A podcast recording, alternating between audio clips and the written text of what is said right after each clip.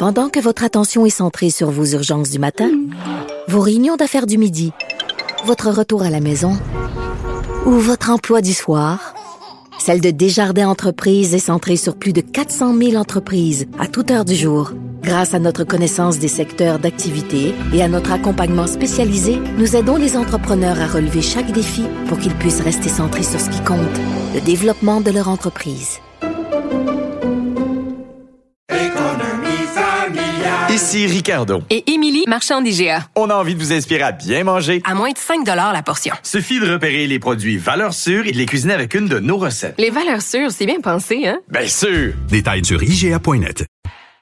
Si c'est vrai qu'on aime autant qu'on déteste, Martineau, C'est sûrement l'animateur le plus aimé au Québec. Vous écoutez Martineau. Cube Radio.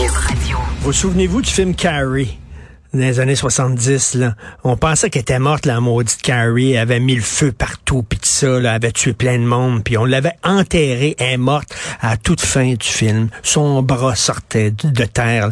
les gens, à l'époque, dans la salle de cinéma, ça criait, ça hurlait. Aujourd'hui, tous les films d'horreur finissent comme ça. Tout, tout, tout. Mais à l'époque, ça criait. Carrie, c'est la COVID.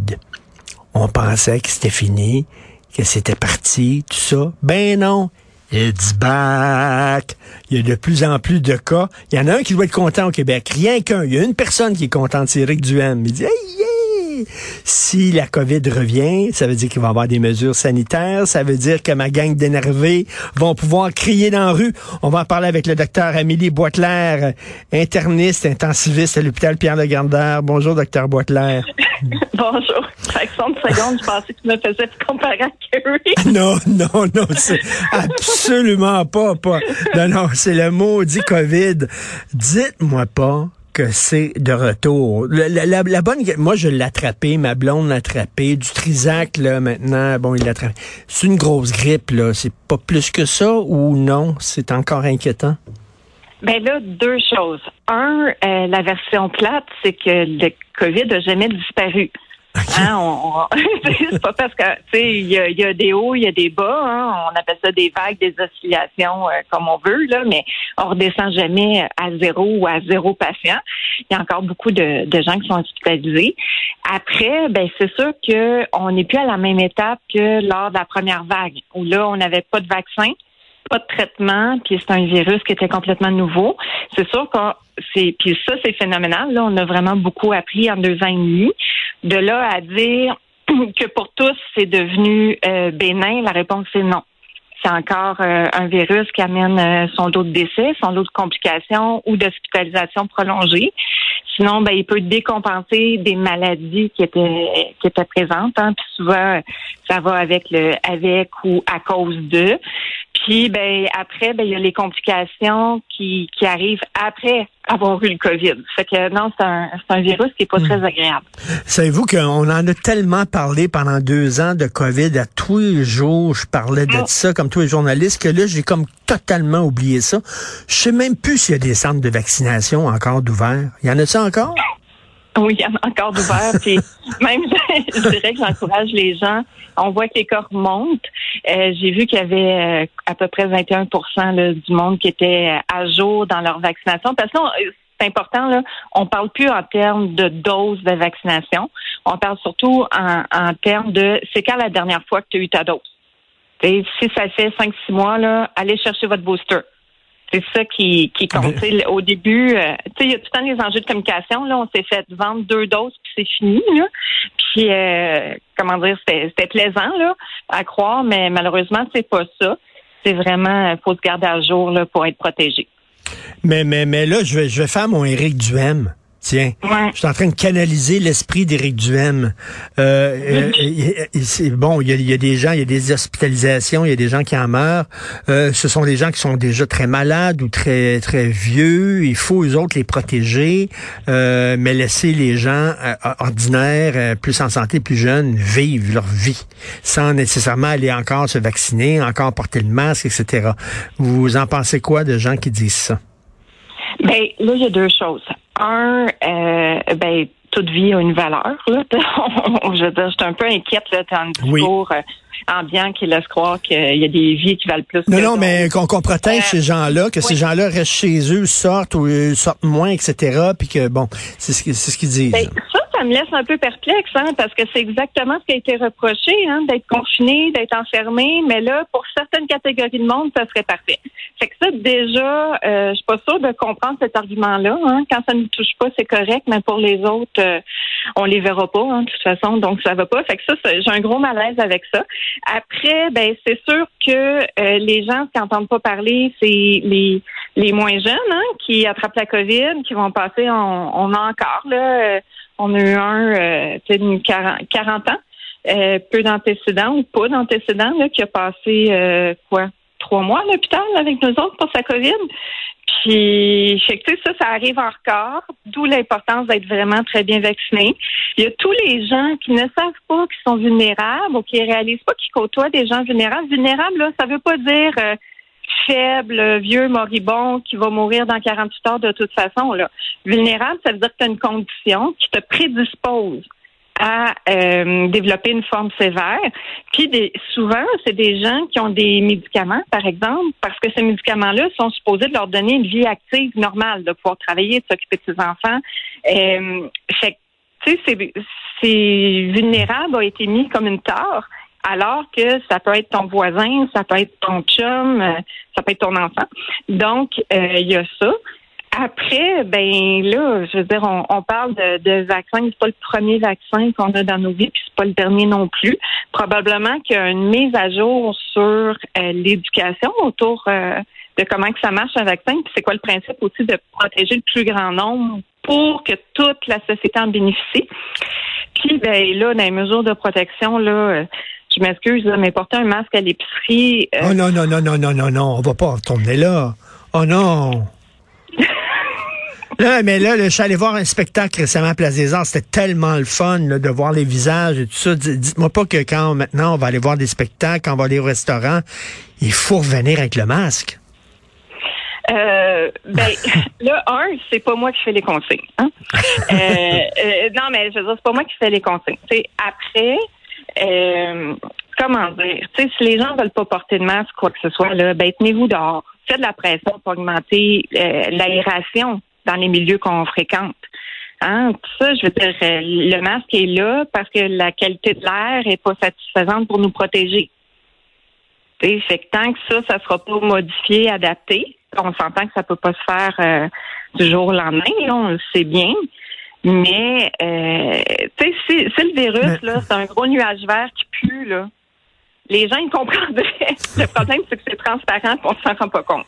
Mais, mais là, les, les gens se disent, est-ce qu'on peut juste apprendre à vivre avec ce virus-là comme on a appris à vivre avec plein d'autres affaires? Là?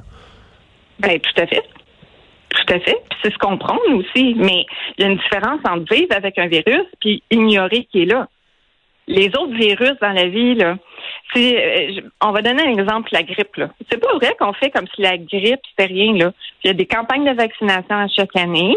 On fait des campagnes pour dire protéger nos vulnérables. Tu sais, tu penses que tu as la grippe, tu tousses, tu craches, ben c'est pas le temps d'aller voir grand-maman, c'est pas le temps d'aller voir euh, quelqu'un d'immunosupprimé ou le nouveau bébé qui vient d'arriver. Puis reste chez toi si t'es malade. Puis là, quand on y repense avec le recul, là, puis qu'on se dit, mon Dieu, tu sais, à chaque année, là, on disait que le système débordait en janvier et février à cause de la grippe. On se dit, ben, tu sais, peut-être que si on avait porté un masque pendant cette période-là, là, précise, ben, on aurait mieux passé au travers. Mais on vit avec la grippe, mais de la même façon qu'on vit avec l'hiver. C'est pas parce qu'on aime l'hiver que, ou qu'on décide, ben moi, je suis à Montréal, là, ça me tente pas cette année, là, je veux plus en entendre parler.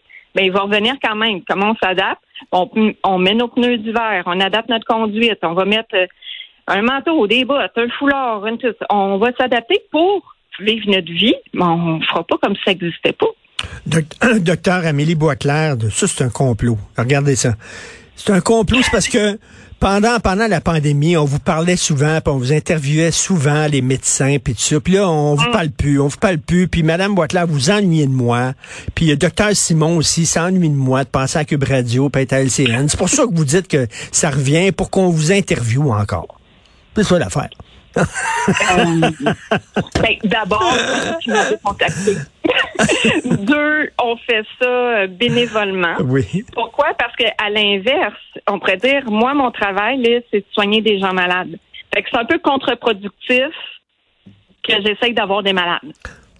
Mais est-ce que selon vous, est-ce que selon vous, ça devrait aller, là, les gens vont crier à la maison, là?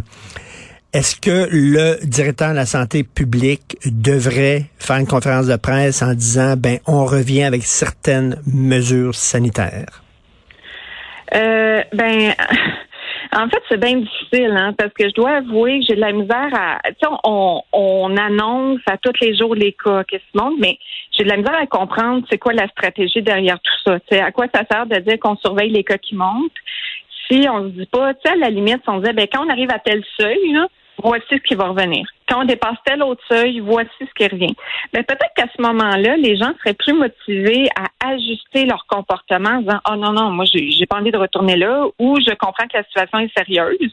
Donc, pendant cette période-là de, de pointe, pour prévenir que ça arrive, hein, parce qu'on le sait, là, là on n'est pas à l'étape où on peut espérer que le COVID disparaisse. Il y, en- il y en a partout, c'est hyper contagieux.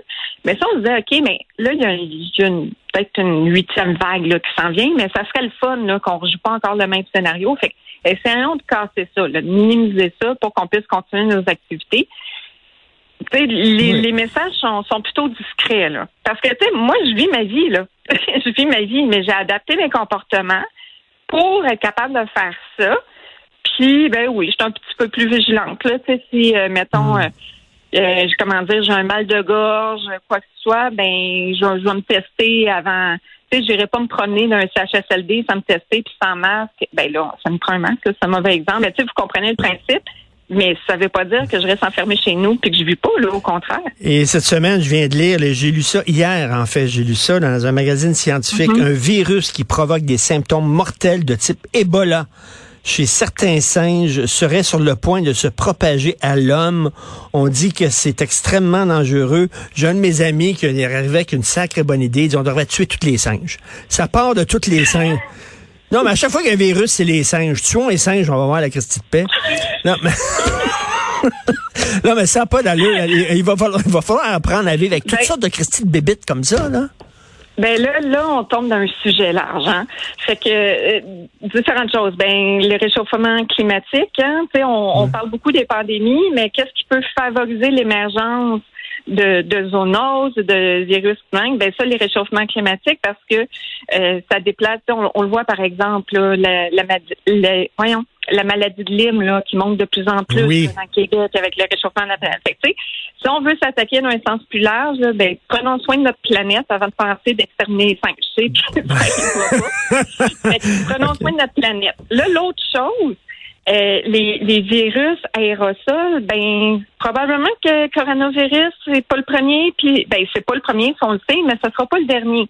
Fait que là, on est plus dans une étape de revoir nos codes du bâtiment, nos, nos tu sais, un peu comme on a fait les, les égouts quand il y avait le choléra. Oui. Hey, au début, on buvait de l'eau sale, puis personne ne se posait de questions quand quelqu'un se dise Ah, ben peut-être que si l'eau était propre, ça irait mieux. Puis curieusement, il y avait moins de morts. Ben là, le problème il est dans l'air. Tant qu'on n'adaptera pas ça, tu sais, ben, on reste vulnérable. Ah, boy, boy. Ben, en tout cas, moi, j'aime ça vous parler, docteur Amélie Boitland. On, on va, on va parler de, de, de, tiens, de cuisine, décoration de temps en temps. Ah, ben, j'adore parler de cuisine. Ça, ça, ça me va. OK, ben ça, tout le monde va être content. Merci, Oui. docteur Amélie Boitler, euh, interniste, intensiviste à l'hôpital Pierre-Lagardeur. Merci beaucoup. Bonne journée. Bonne